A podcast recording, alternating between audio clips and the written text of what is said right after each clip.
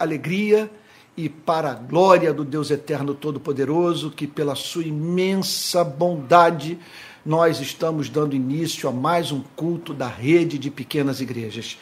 Eu gostaria de pedir que nessa noite você, juntamente comigo, abrisse a sua Bíblia no Salmo de número 84. Vamos lá então? Salmo de número 84 preparando o nosso coração para o momento da adoração. Diz assim, Salmo 84: Com amáveis são os teus tabernáculos, Senhor dos exércitos. A minha alma suspira e desfalece pelos átrios do Senhor, o meu coração e minha carne exultam pelo Deus vivo. O pardal encontrou casa e andorinha ninho para si, onde acolhe os seus filhotes. Mas eu, os teus altares, Senhor dos exércitos, Rei meu e Deus meu. Bem-aventurados que habitam em tua casa, louvam-te perpetuamente. Bem-aventurado é aquele cuja força está em ti, em cujo coração se encontram os caminhos aplanados. Quando passa pelo vale árido, faz dele um manancial, de bênçãos o cobre a primeira chuva. Vão indo de força em força, cada um deles aparece diante de Deus em Sião. Olha, irmãos queridos, se há um tema, como todos podem ver, que me comove na teologia, nas sagradas escrituras, na mensagem de Cristo, é o tema da amabilidade de Deus. Por que somos cristãos? Porque professamos fé em, em fé em Cristo? Porque nós não somos adeptos de uma outra religião? Por que escolhemos a Cristo? Porque Ele é o mais excelente. Porque Ele é amável. Nós não faríamos essa escolha se não tivéssemos experimentado esse testemunho eloquente da beleza de Cristo revelada na sua vida, nas suas palavras, no seu Evangelho. E nós estamos aqui, portanto, para prestar culto a Deus em espírito e em verdade. Vamos orar? Pai Santo, Deus de toda graça, bondade e misericórdia, nós o amamos em todo o universo não há nada que mais nos fascine, atraia, comova do que o Senhor. Pensar em Ti, ouvir Sua voz, contemplar a Sua face, é o deleite do nosso espírito, nosso maior prazer, principal ocupação da nossa alma. Senhor querido, nós pedimos nessa noite perdão pelas nossas faltas por aquilo que há em nós e que entristece o Espírito Santo. Sabemos que o que há em nós entristece o Espírito Santo é a falta de amor, a falta de respeito pelo próximo, a falta de amor por aquele que nos criou. Perdoa-nos, Senhor. Perdoa-nos pelo tempo desperdiçado, Senhor, com aquilo que não edifica. Não edifica, Senhor. Ó Deus querido, Deus de toda graça, dá-nos a consciência desse perdão e por isso nós o agradecemos, porque temos promessas nas, na Sua palavra para a vida daqueles que tropeçam e caem. O Senhor não espera de nós perfeição. O Senhor nos chama para a perfeição, mas nos dá provisão para aquelas ocasiões em que nós não nos sentimos dignos de fazer parte do seu reino por conta de algo que fizemos de equivocado, Senhor. Senhor querido, Deus de toda graça, aceita o nosso louvor pelo pão, pelo abrigo, pela Bíblia, pelos amigos. Senhor, pelo Espírito Santo, pelos momentos de prazer, aceita o nosso, o nosso louvor pela, pelo dom da vida. Estarmos vivos, Senhor. Ó Deus, nos espanta. Poderíamos ter feito um aneurisma, Senhor, infartado um minuto atrás pelo teu poder estamos aqui, por isso o pecado se nos afigura como absurdo, Senhor. Quando pensamos no fato de que a vida é um dom, não é uma façanha nossa. Senhor querido, nós pedimos que agora o texto da Sua palavra seja iluminado pelo Espírito Santo, para que entendamos o seu significado e sejamos transformados pela verdade. É o que te pedimos em nome de Jesus, com o perdão dos nossos pecados. Amém. Amém. Gente querida, eu vou pedir que todos abram a Bíblia, dando sequência à mensagem da semana passada. Obrigado, Ali. Todos abram a Bíblia no livro de Mateus, Mateus capítulo 18, versículo 9. O texto de hoje é Mateus capítulo 18, versículo 9. Então, você que está nos acompanhando aí pelas redes sociais ou pela, pelo meu canal de YouTube, essa transmissão está sendo feita exclusivamente pelo meu canal de YouTube. Então, você que está nos acompanhando, os irmãos que estão aqui em casa, hoje a transmissão está sendo feita da minha casa. Estou, estou, tendo, estou tendo a honra de receber a igreja aqui onde minha esposa, eu, meus filhos moramos. Mateus capítulo 18, versículo 6. Todo mundo achou? Então vamos lá. Eu vou fazer o seguinte: o método de sempre, você sabe qual é? É o que eu tenho optado nos últimos anos, não vou considerá-lo melhor, mas eu acredito que nenhum é melhor do que ele. Se há algum outro é, é, é, é bom, certamente há, ele é tão bom quanto, mas não mais eficaz para a edificação da igreja do que esse que eu tenho adotado, que não foi inventado por mim, obviamente. Ler o versículo, comentá-lo e aplicá-lo. Tá bom? Isso da forma mais objetiva, franca, fiel às sagradas escrituras, tá bom? Então vamos lá? E se alguém fizer tropeçar um, um destes pequeninos que crê em mim, o que significa fazer tropeçar? Nós nos relacionamos com pessoas. Nós é, levamos o nome de Cristo, pessoas nos têm como cristãos, pessoas nos observam na nossa conduta, pessoas no contato conosco são estimuladas a viver uma, uma vida reta, uma vida santa, conhecer o amor de Deus por elas. Pessoas no contato conosco podem ser quebradas, podem ter a sua autoestima destruída, podem é, ser postas no mau caminho. Pessoas em contato conosco podem tropeçar.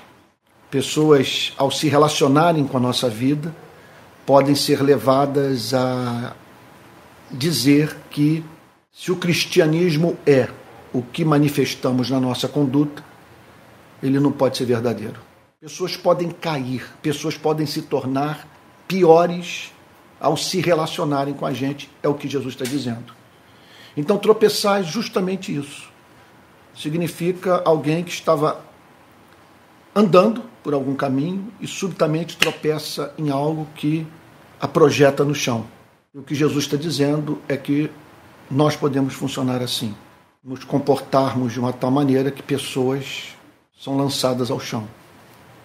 Quer dizer, experimentam ruína espiritual por terem tomado conhecimento de algo que, fiz, que fizemos ou deixamos de fazer. Então, se alguém fizer tropeçar a um destes pequeninos que creem em mim. Então ele está falando de pessoas que fazem tropeçar os pequeninos. Por que os cristãos são chamados de pequeninos? Porque você só pode ser cristão, seguidor de, de Cristo, discípulo de Cristo, se você for feito criança. É um pequenino. Pequenino fala então da sua fragilidade, da sua humildade, da sua dependência de Deus. Fala da sua conversão. Então ele fala de um pequenino que crê em mim. Ninguém pode ser pequenino se não crê em Deus. Então Jesus está falando sobre os pequeninos que creem nele. E aí então ele diz que é possível que nós, ao nos relacionarmos com esses que se aproximaram de Cristo, sejamos a causa da sua ruína espiritual. Meu Deus do céu, só de pensar nisso é de deixar a gente atordoado. Aí Jesus então declara no verso 6 ainda como que Deus vê a vida desse que causa escândalo. Como Deus vê a vida do pastor que teve caso na igreja com mulher casada. Como Deus vê a vida de quem desvia dinheiro da igreja. Como Deus vê a vida de quem banaliza o evangelho. Que na hora para defender, para defender, na hora que era necessário que o evangelho fosse defendido, essa mesma pessoa ao pensar na sua segurança, no seu status eclesiástico, ao pensar no seu bolso, na sua fama, na sua reputação, deixou de ficar do lado do evangelho, ficando do lado da opinião pública. Então, se alguém fizer tropeçar um, destes pequeninos que crê em mim, nós podemos também fazer as pessoas tropeçarem em razão daquilo que nós ensinamos. levar alguém a tropeçar porque ensinamos o erro. Então, seria melhor para esse que uma grande pedra de moinho, seria melhor para esse que uma grande pedra de moinho. O que é uma pedra de moinho? Aquela pedra que era usada para trilhar o, o trigo, para moê-lo. Então, hã? Era bem grande. Era bem grande. Então, melhor seria que essa pedra imensa fosse colocada, fosse pendurada ao seu pescoço e fosse afogado nas profundezas ou na profundeza do mar. Vamos parar para pensar nessa imagem. Eu que pratiquei muito esporte no mar, é, eu, eu já vivi em inúmeras ocasiões a experiência de temer não emergir novamente, depois de ter levado uma onda na cabeça com minha prancha. Teve uma vez que eu pensei até que estava morto e meu espírito estava ali é, é, é, é pairando sobre a água. E o pior é que eu chamei um amigo meu, ele não me ouviu, eu falei, morri mesmo. Sabe? Então teve uma outra vez também, eu me lembro, em Saquarema, que estava eu e um rapaz sozinhos no mar. Aí apareceu uma onda grande. Eu olhei para ele, ele olhou para mim, nós botamos a prancha no peito, estamos remando na direção da onda. A onda estourou é na nossa cabeça, assim, ao mesmo tempo, os dois a onda estourou.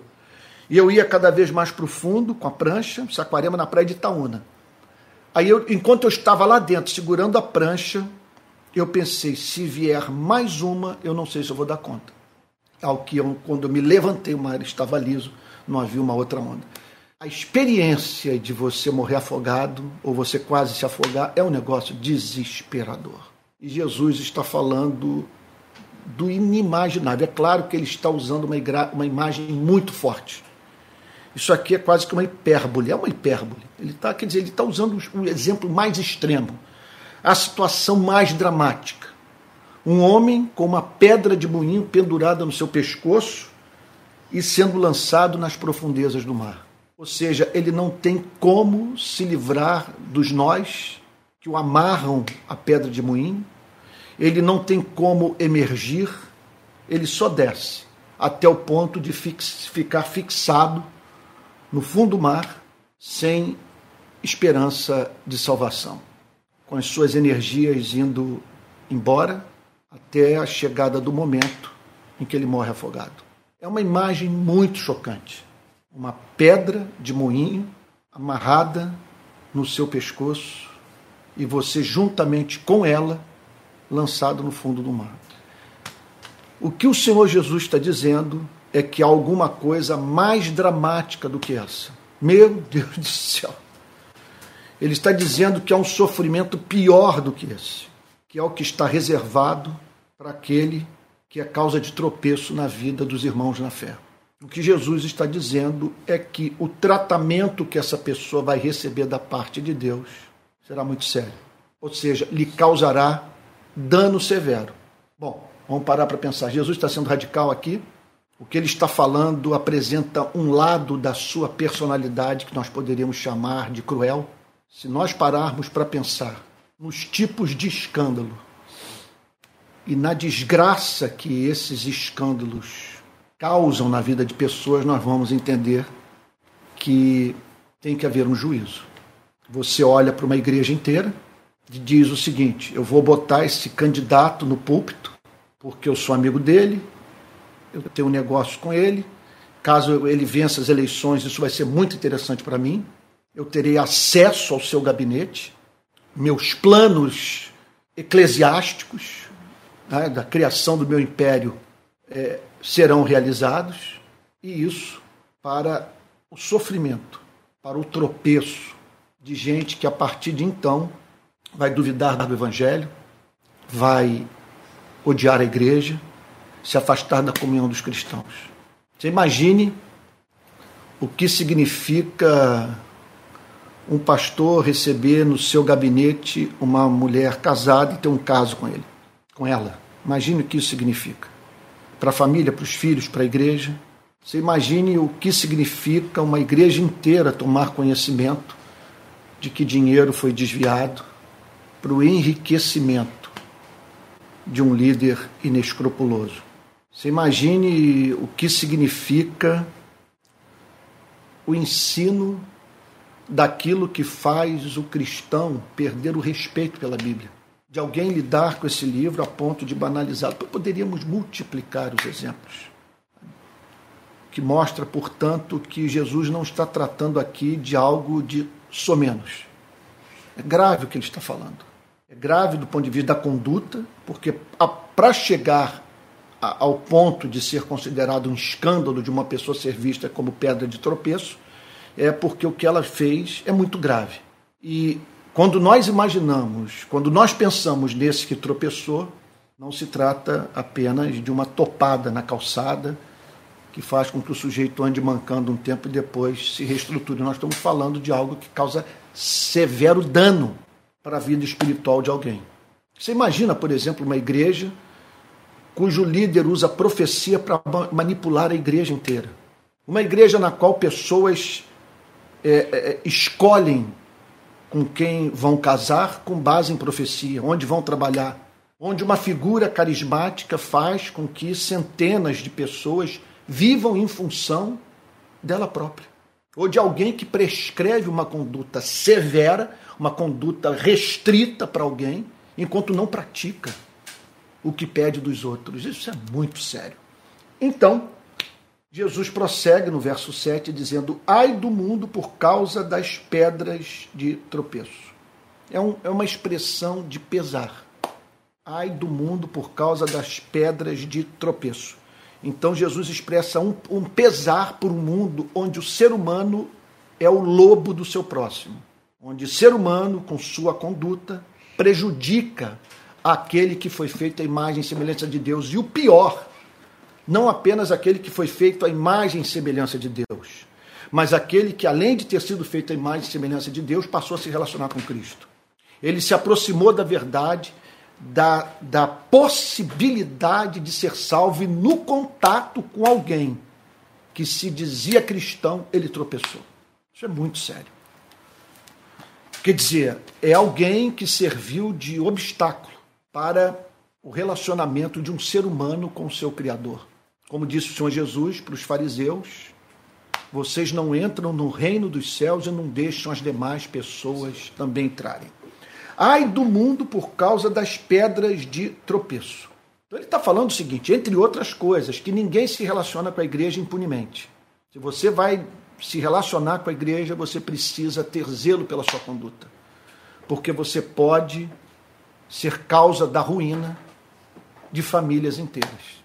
Então, ai do mundo por causa das pedras de tropeço. Não é ser, não é ser pedra de tropeço você pregar a palavra e, por fidelidade à sua pregação, ser expulso da igreja. A igreja o abandonar, a igreja o perseguir. Pessoas ficarem com raiva. Isso não é ser pedra de tropeço, isso é ser profeta. O que ele está falando aqui é da conduta pecaminosa que causa dano espiritual à vida das pessoas. Afastar os pequeninos da palavra, da verdade. Sem dúvida, sem dúvida, de afastar. É uma conduta sua que, se imitada, vai causar dano espiritual na vida das pessoas. É alguém que toma uma decisão na vida, a torna pública e leva tantas outras pessoas a seguirem o seu caminho para desgraça de suas vidas e da vida dos seus familiares. Agora, nós podemos pensar também em cristãos, supostos cristãos, causando escândalo na sociedade. Repito, foi por isso que eu fui veemente na condenação da aliança política que a igreja fez em 2018. A igreja não levou em consideração os milhões de brasileiros que jamais aceitariam aquilo. Jamais aceitariam. E uma coisa foi aquele apoio político. Outra completamente diferente é você apoiar um candidato igualmente complexo, mas deixar clara a sua posição. Eu não fecho com seu ideário, eu não fecho com suas práticas, e o meu voto é o voto do que segue a, a lógica do, da, do, do mal menor. E eu faço, portanto, para livrar a igreja de uma grande pedra de tropeço, da igreja não passar os próximos anos é, novamente pecando contra Deus e transformando os seus cultos em comício. Então, pois bem, ai do mundo por causa das pedras de tropeço, porque é inevitável que elas existam. Por que é inevitável que elas existam? É inevitável que elas existem porque a nossa natureza é uma natureza de bode.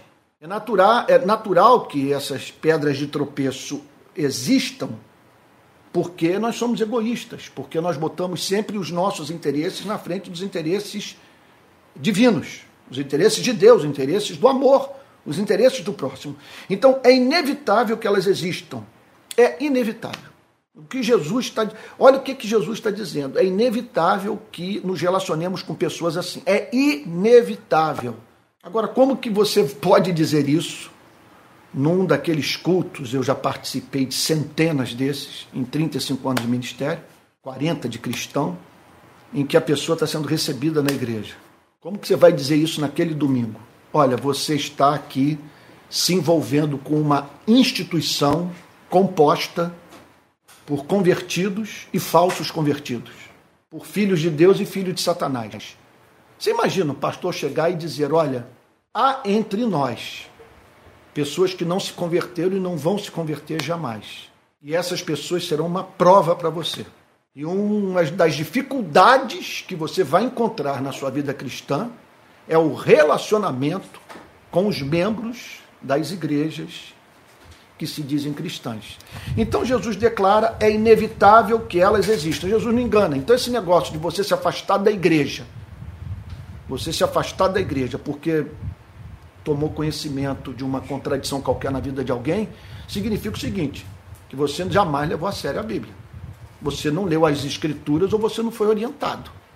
Porque aqui está o texto dizendo: ai do mundo por causa das pedras de tropeço. É bem verdade que pode, pode ser, servir de pedra de tropeço gente do lado de fora da igreja, que pode causar severo dano à vida de gente dentro e fora da igreja. Eu penso, por exemplo, nos existencialistas franceses e alemães que disseram que Deus estava morto, sabe? que eh, se levantaram contra a autoridade das sagradas escrituras. Você imagine o dano causado para a humanidade por alguém que usou da sua pena para dizer que não há fundamento para a construção dos valores morais dos seres humanos. Que tudo é relativo. Eu soube de. Tem, de, de, eu não sei onde que me, me falaram, e eu acredito que isso seja um fato, de uma universidade de que, de, de, quer dizer, que levou pessoas a mudarem sua conduta em razão do contato com uma espécie de ensino que as fez perderem completamente é, o respeito por qualquer espécie de lei. E de pessoas que, no contato com certos professores, foram levadas ao suicídio. De você frequentar a aula de alguém que se dedicou durante uma hora a convencer o aluno que a vida não tem nenhum significado. Então, ai do mundo por causa das pedras de tropeço. Ai do mundo, é um pesar, porque essas pessoas serão julgadas e causarão dano a muita gente. Só o fato de você causar dano a muita gente, isso já é completamente trágico. De você tomar conhecimento que você destruiu a vida de uma pessoa, que você foi a causa da sua ruína espiritual. Isso é muito sério. Então ele diz: ai do mundo por causa das pedras de tropeço, porque é inevitável que elas existam, mas ai de quem é responsável por elas. Ai de quem é responsável por elas. Esse ai é um não é uma expressão de ódio. Ele não está dizendo assim, é, tomara que morram. Ele não está falando isso. O que ele está dizendo é o seguinte: é muito triste o que aguarda a vida dessa gente. Para ele falar esse ai, é que é um dano que essas pessoas vão sofrer. Elas tomarão consciência num ponto das suas vidas que fizeram algo absolutamente repugnante. Por favor, gente, não vamos banalizar o texto. Não vamos pensar num Cristo maquiavélico tratando com severidade os seres humanos. Ele está falando, vamos pensar nos casos de pedofilia da Igreja Católica. O menino procura o padre, em nome de Jesus Cristo, com sua consciência repleta de dor, e esse padre passa a mão no seu traseiro. O que, que é isso, gente? O que, que é isso? Sabe? Imagine então é, é, o pastor que no púlpito é o moralista mais severo que você possa imaginar, enquanto mantém secreto uma vida em completo descompasso com, aquele, com aquilo que ele ensina. Que dano tudo isso causa quando é tornado público. Então, quer dizer, você imagina uma pessoa, você passou durante anos e anos sob o púlpito de uma igreja, ouvindo o pastor, tornando a vida para você insuportável, você acreditando que ele estava dizendo a verdade, até que, num ponto da sua relação com ele, você descobre que ele jamais praticou o que ele ensinou para a igreja. Então, Jesus diz: é inevitável para os que estão se sintonizando agora, nós estamos, eu estou fazendo uma exposição de Mateus, capítulo 18, do verso 6 em diante. Porque é inevitável que, ela, que elas existam, mas ai de quem é responsável por elas. Verso 8. E aí então a conclusão final. Aqui a aplicação prática. Jesus expõe esse né, expõe a hediondez desse pecado. Jesus faz o alerta, ele declara o juízo que aguarda esses que são vistos aos olhos de Deus como pedras de tropeço, e aí então ele faz uma aplicação prática. Se você tomou consciência do que Jesus ensinou, se você creu na palavra de Jesus, se você julgou Jesus razoável, se a mensagem dele foi tida por você como palavra de Deus, o que lhe cabe fazer? Aí Jesus diz: se a sua mão ou o seu pé leva você a tropeçar, se a sua mão ou seu pé leva você a tropeçar, então ele está falando do que faz tropeçar e do que tropeçou. Ele faz tropeçar porque ele já tropeçou na vida. Então, agora, qual é a conclusão que você chega? Se a sua mão ou seu pé leva você a tropeçar, corte-o e jogue-o e jogue fora. Eu estou sempre com a tradução antiga na minha cabeça. Tem me dificultado a beça na leitura da Bíblia, que eu leio, eu tenho a memória da minha antiga Bíblia. E aí eu acabo, aí quando eu leio, volto para o texto aqui da nova Almeida atualizada, eu vejo que não é como a, a, a revista atualizada. Então, se a sua mão ou seu pé leva você a tropeçar, corte-o e jogue fora. O que, que ele quer dizer com isso? Corte o pé, corte a mão. Como é que você pode cortar o pé e a mão? Como é que você pode arrancar uma parte da sua vida? Qual é o sentido de uma declaração como essa? Observe que a linguagem é deliberadamente hiperbólica. Ele está usando de uma metáfora. Ele está nos ensinando a gravidade do que está em jogo. O que é arrancar a mão? O que é arrancar o pé? significa o seguinte: se os, se os, os lugares por onde você anda faz você tropeçar, se aquilo que você faz, as mãos, sabe, leva você a, a cair, então é, submeta de uma forma nada que é romântico, gente.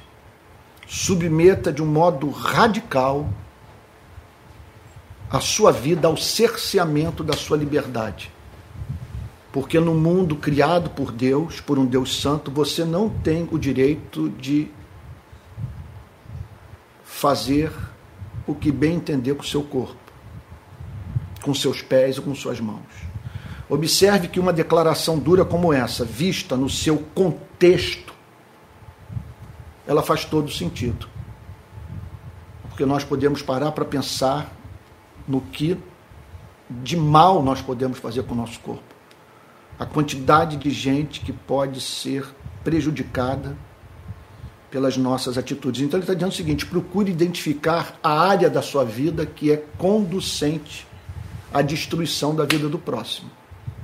Ele não está dizendo para você ter a sua vida regulada pela consciência estreita do próximo, pelo discurso moralista da igreja, por exemplo.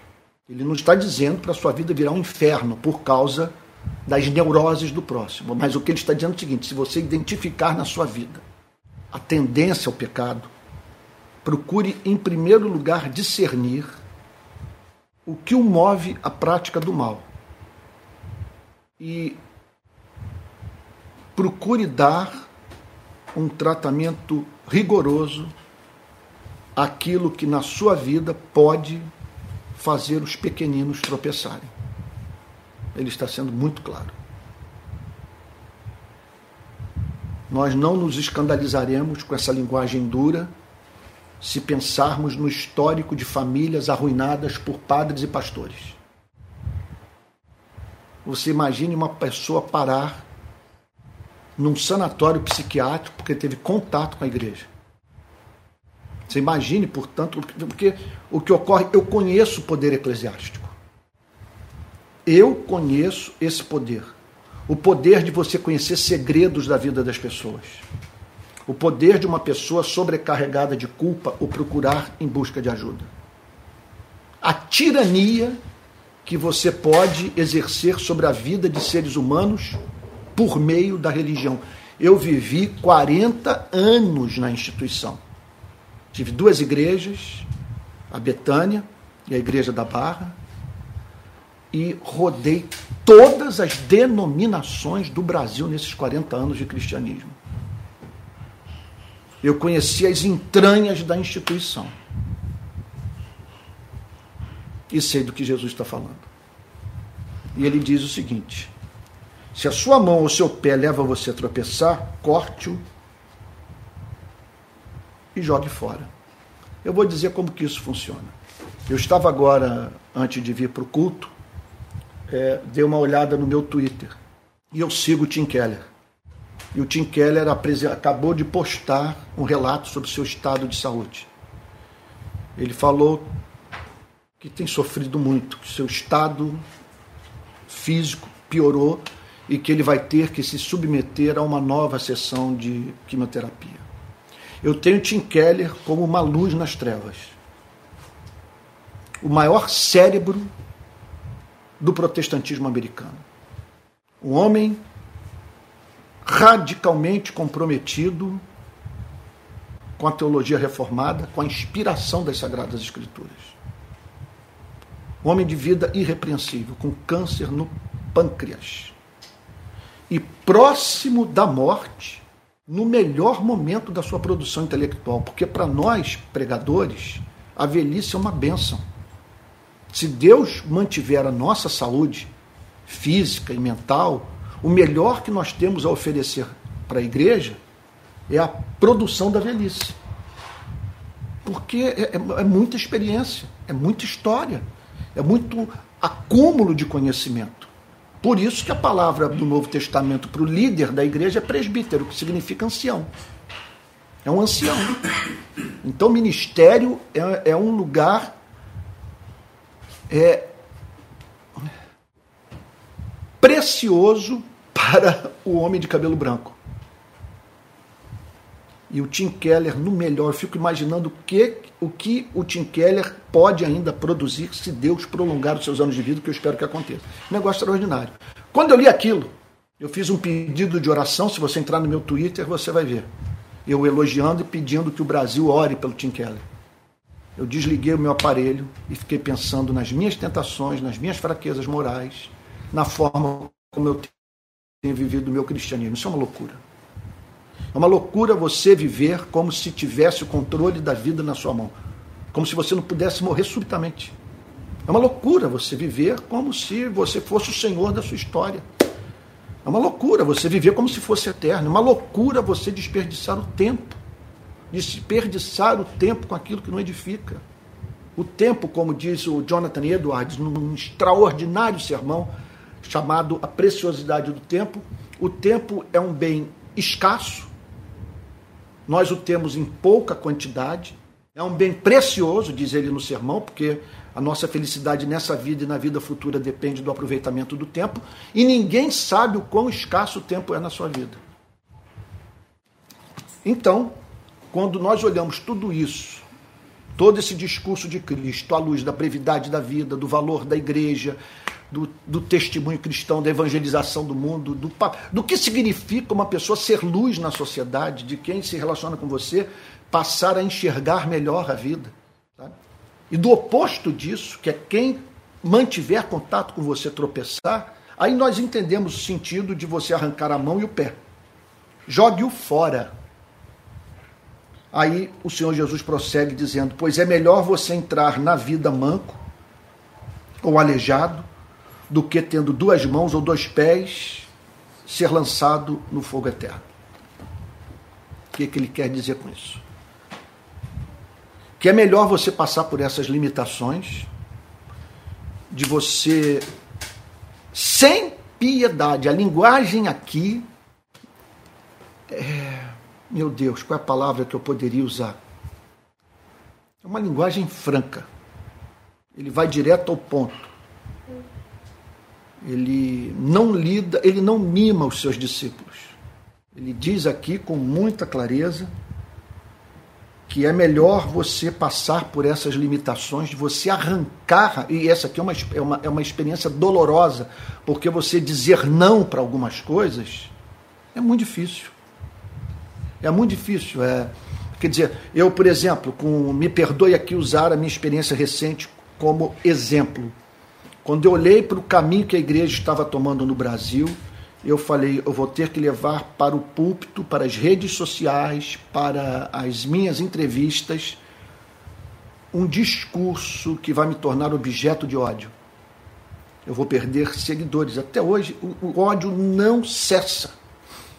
Não cessa. É impressionante. Você vai nas minhas redes sociais, a gente até hoje destilando ódio.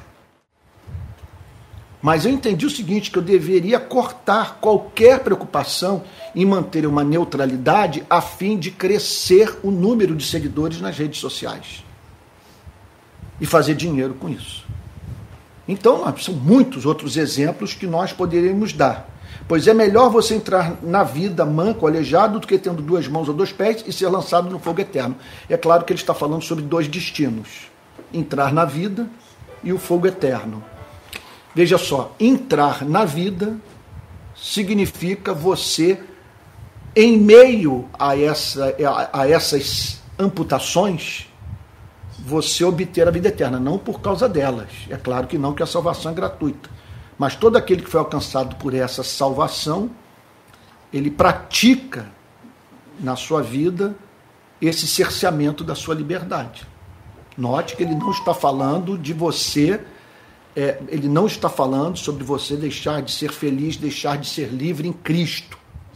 Ele está falando da prática do mal, daquilo que de mal você faz com as mãos, com os pés, com o seu corpo, com aquilo que você fala.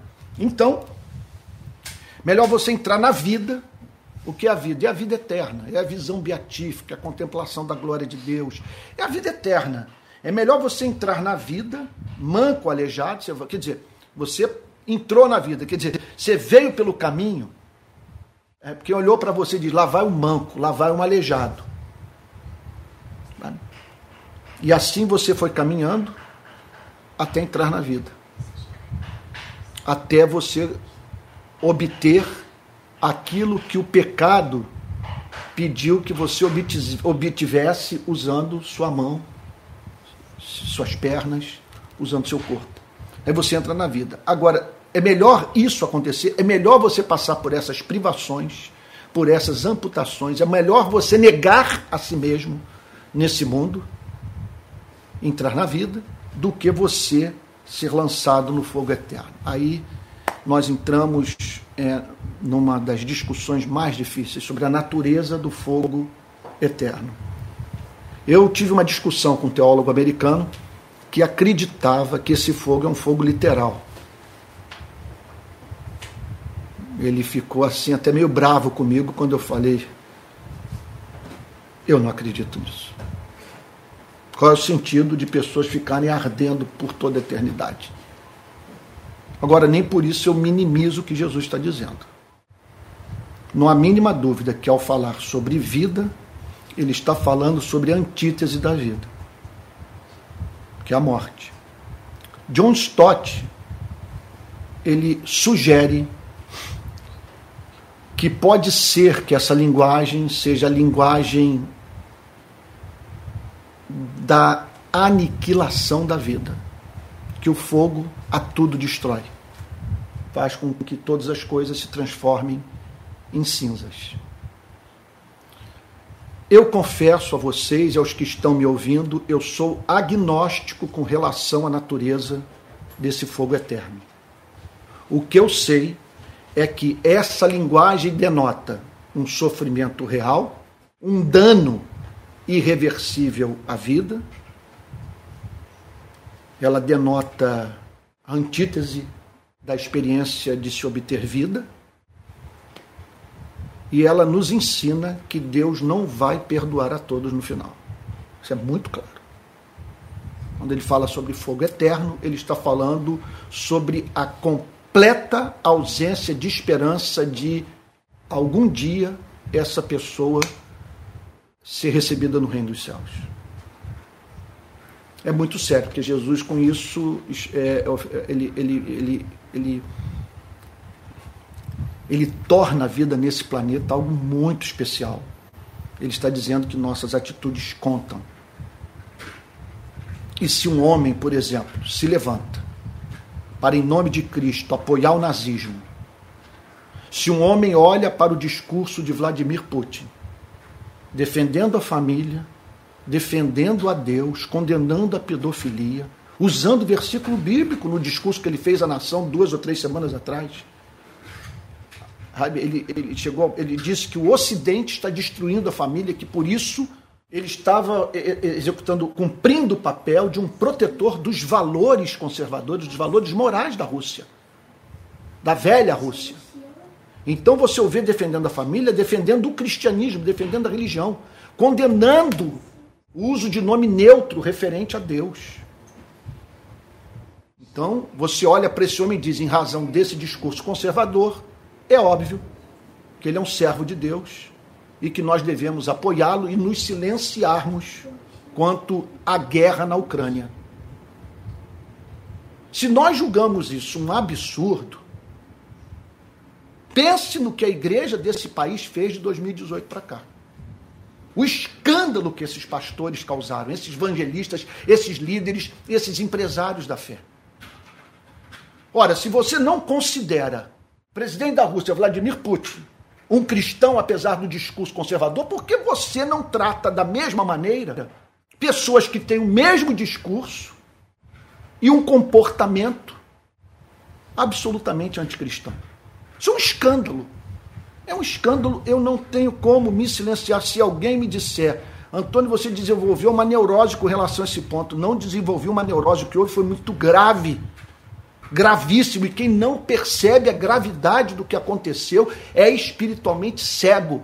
É, é, é alguém privado daquela capacidade de discernimento. A palavra discernimento na Bíblia significa, entre outras coisas, a capacidade de você ver a beleza da verdade moral, do valor ético, de você olhar para uma coisa e ver, e ver a sua beleza, e aí sim ser guiado nas suas escolhas morais por essa experiência estética. Você olha para uma coisa e diz: Isso aqui é bonito. Você olha para uma outra coisa e você diz: Isso aqui é feio. Então é claro que eu não posso defender o feio, como também não posso repudiar o que é bonito. Então o que houve no Brasil foi uma falta de discernimento que denota a falta de conversão de muita gente. Ou, ou então brasileiros que permanecem na infância espiritual.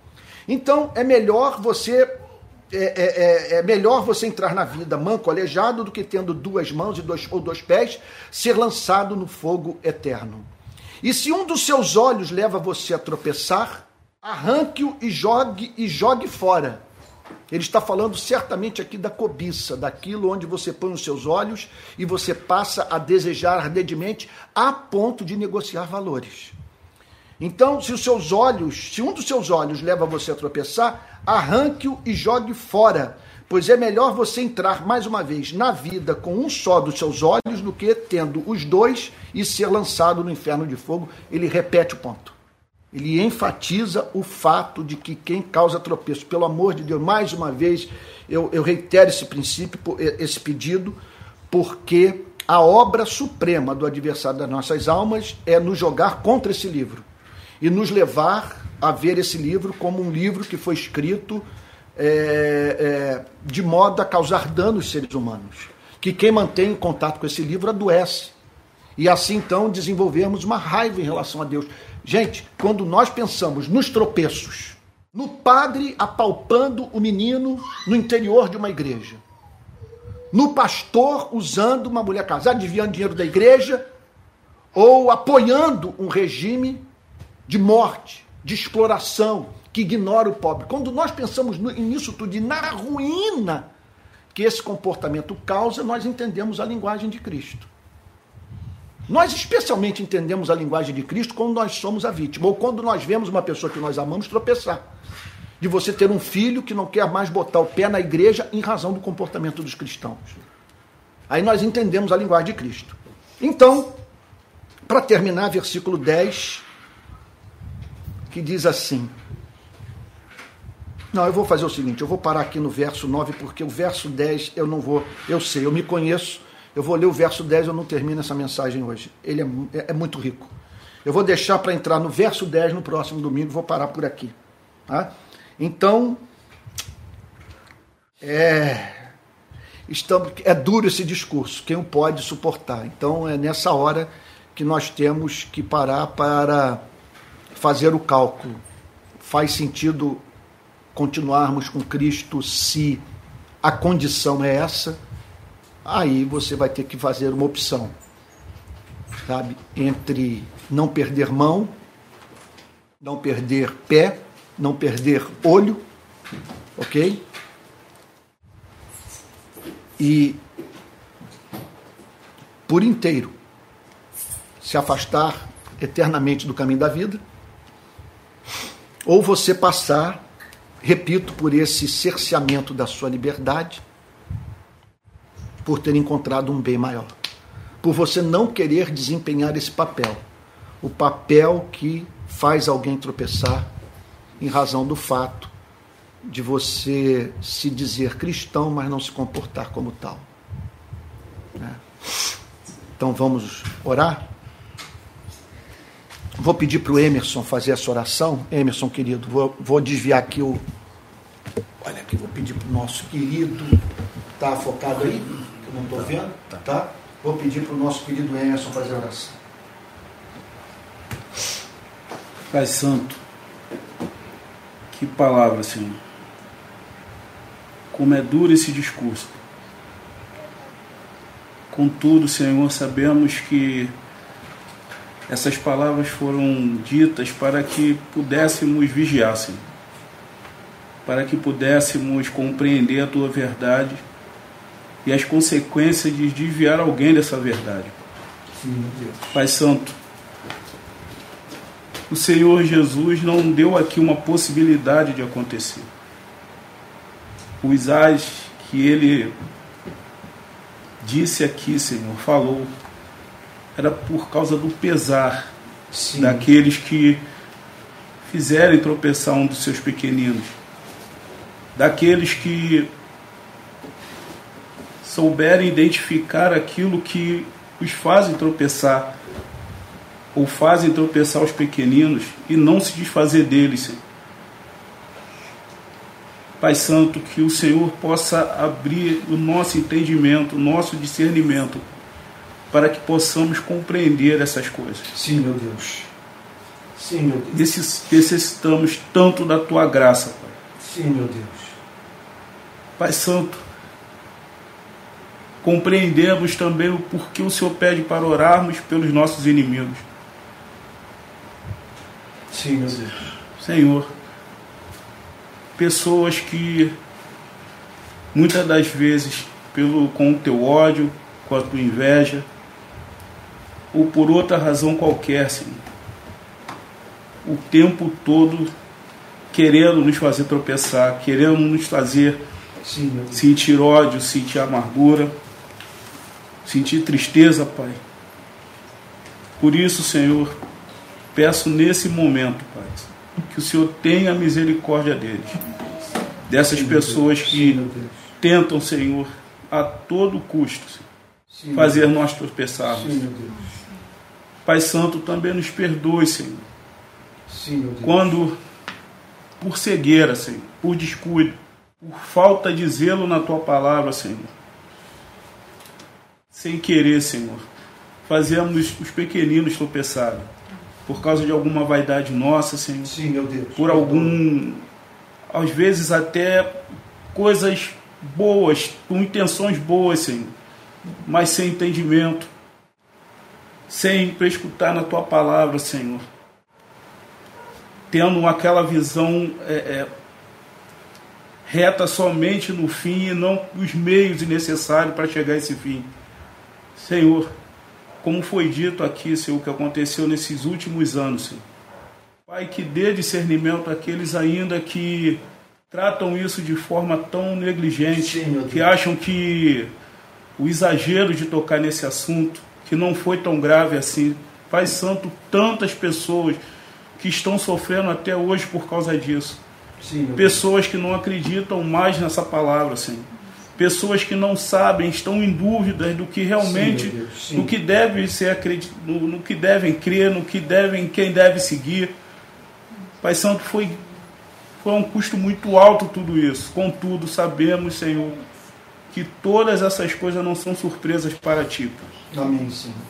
E por isso, Senhor, que nos mantemos firmes na tua palavra, Senhor, ouvindo a Jesus Cristo, tendo paciência, Senhor, orando, meditando na tua palavra, tendo comunhão para que o amor não se esfrie em nossos corações. Sim, meu Deus. Por isso, Pai Santo, Sim, nos alegramos Sim. nesse momento de estarmos aqui ouvindo Sim, a dureza da tua palavra, Senhor, mas sabendo do teu amor. Que é necessário ter essas, que essas palavras entrem no nosso coração, Senhor, e nos faça realmente saber, Senhor, a profundidade da nossa vida aqui na terra, Senhor. A diferença daquilo que fazemos, Senhor. Amém. Tem como fim ou a vida eterna ou o fogo eterno. Sim, Deus. Pai Santo, te louvo, Senhor. Amém. Te adoramos, Senhor.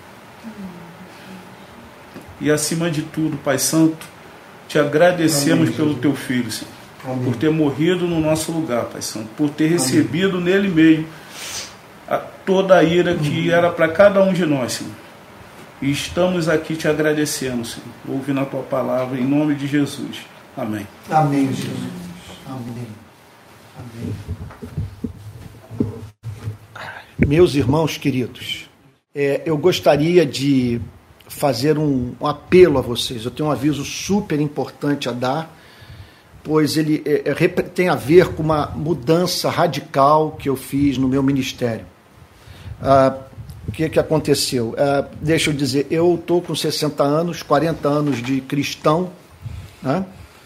e, e 40 anos estudando apaixonadamente o cristianismo, lendo de tudo. E eu gostaria de usar essa fase da minha vida para oferecer o melhor que tenho para a igreja. Então, por isso, eu pensei em transformar o meu canal de YouTube numa espécie de seminário teológico. Então, eu montei uma grade de ensino e vou estar ensinando de segunda a sexta-feira cinco matérias. Qual é a esperança de eu cumprir o prometido? A esperança deve-se ao fato de que parte desse curso já está totalmente gravado e eu já inclusive agendei. Eu estou com dois meses de lastro pela frente e tenho matéria gravada até para o ano que vem. Tantas aulas que eu já gravei aqui em casa. Então, é uma grade é, que vai funcionar da seguinte forma: na segunda-feira, às seis horas, todas as aulas serão ministradas pelo meu canal de YouTube às seis horas da tarde. Na segunda-feira, eu vou falar sobre teologia e filosofia, ou teologia filosófica, ou sobre apologética, sobre a relação da teologia do cristianismo com as diversas correntes de pensamento filosófico. Vou tratar não apenas dessas correntes, como também de seus autores. Então, nós vamos falar sobre os pré-socráticos, sobre os socráticos, sobre a filosofia grega clássica, é, Sócrates, Platão e Aristóteles. Nós vamos falar sobre, ah, meu Deus, o, o, o neoplatonismo, ah, Agostinho, Tomás de Aquino, Idade Média, teologia, eh, filosofia contemporânea, filosofia pós-moderna, tudo à luz do cristianismo. Então vai haver uma parte histórica, uma parte teórica. Então, isso na segunda-feira. Segunda, amanhã começa esse curso de teologia filosófica. Na terça-feira eu vou falar sobre a teologia propriamente dita, sobre as doutrinas, as, os grandes temas da fé cristã. Toda terça-feira eu vou falar sobre doutrina exclusivamente.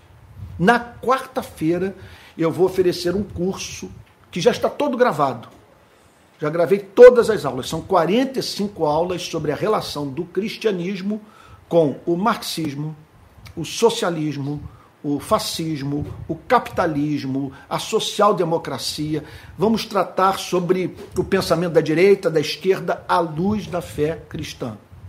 Okay? Os modos de produção, tanto capitalista quanto marxista, nós vamos ver o que, que há de cristão e não cristão em todas essas correntes de pensamento de é, político, ideológico.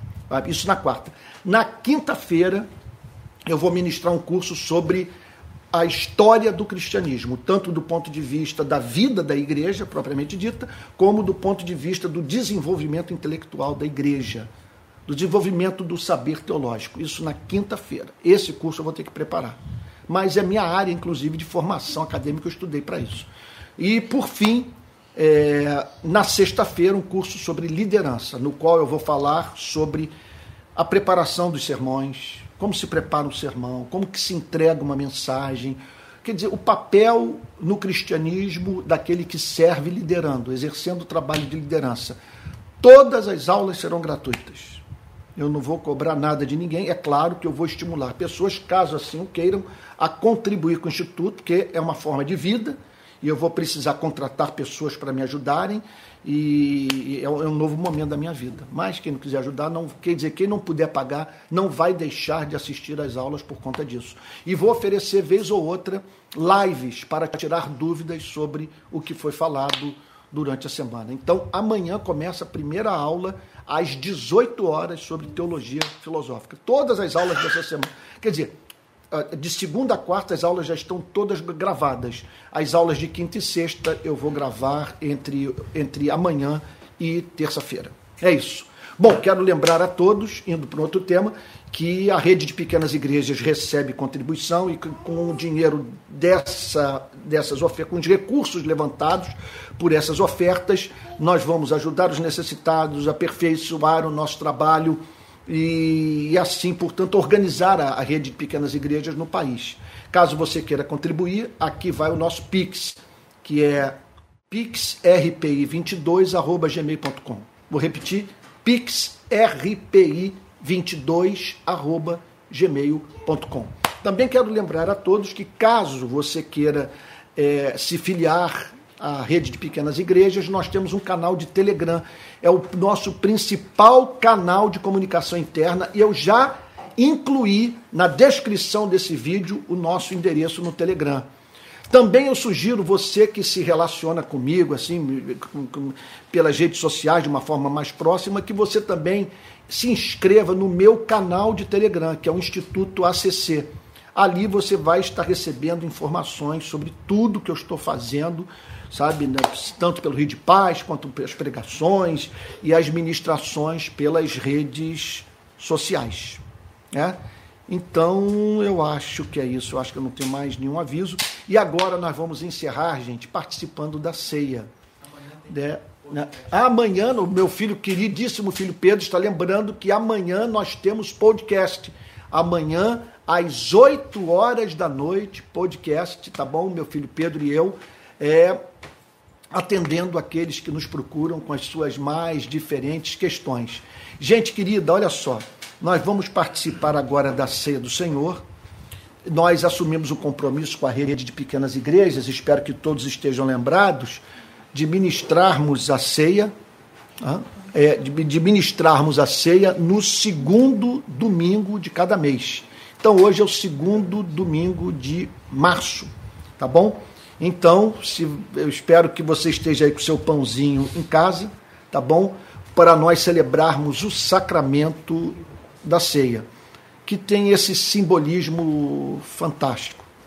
Da mesma maneira que comemos o pão, nós recebemos Cristo na nossa vida, nós comemos da sua carne, nós é, nos unimos a Ele, tornando parte da nossa vida. Tá bom? Então, por isso ele diz: Este é o meu corpo que é dado por vós. Ele, é, quer dizer, é um Deus que se vestiu de carne, cabelos e ossos e foi parar numa cruz. Eu não, eu não acredito que haja fato na vida que mais desabsurdifique é, a condição humana, com todas as tragédias que nós vivenciamos, do que a cruz. Né? Então é isso. Que Deus santifique esse pão e que pela sua graça nós possamos participar dessa ceia a fim de sermos nutridos espiritualmente também. Da mesma forma que o corpo vai ser nutrido agora, que nosso coração seja nutrido da presença de Cristo, comamos todos o pão.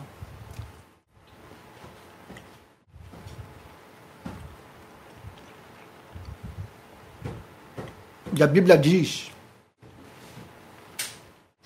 que depois de ter ceado, o Senhor Jesus tomou um cálice e disse: Este é o cálice no meu sangue, derramado em favor de muitos para remissão de pecados. Bebei dele todos. Que você agora, ao beber esse cálice, lembre-se que uma provisão foi feita para o seu sentimento de culpa.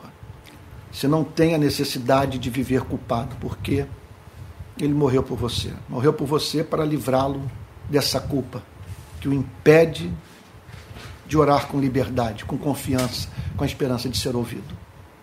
Que você não considere imundo aquele que Deus purificou, você mesmo. Bebamos todos do cálice.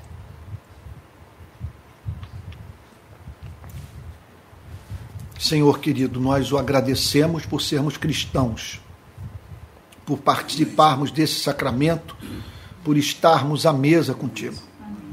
Senhor, tudo que nós ouvimos hoje, o sermão da manhã sobre as, tentações de Cristo e a mensagem de hoje à noite sobre a pedra de tropeço, Senhor, tudo mexeu com as nossas entranhas. Senhor, temos que reconhecer, e o bem dizemos por isso, nos causou temor. Preserve esse temor, Senhor, que ele não seja neurótico, que seja um temor que nos santifique e um temor que não permita que percamos de vista o fato de que o Senhor nos ama. E que a graça do nosso Senhor e Salvador Jesus Cristo, o amor de Deus o Pai e a comunhão do Espírito Santo sejam com cada um de vocês, desde agora e para todo sempre. Amém. Olha, que Deus o abençoe, que você não deixe de acompanhar as aulas dessa semana, sempre, segunda a sexta, sempre às seis horas da tarde, tá bom? Essa mensagem vai ser salva no meu YouTube e você poderá compartilhar o link com seus parentes e amigos, botar o link na rede, que eu espero que você faça.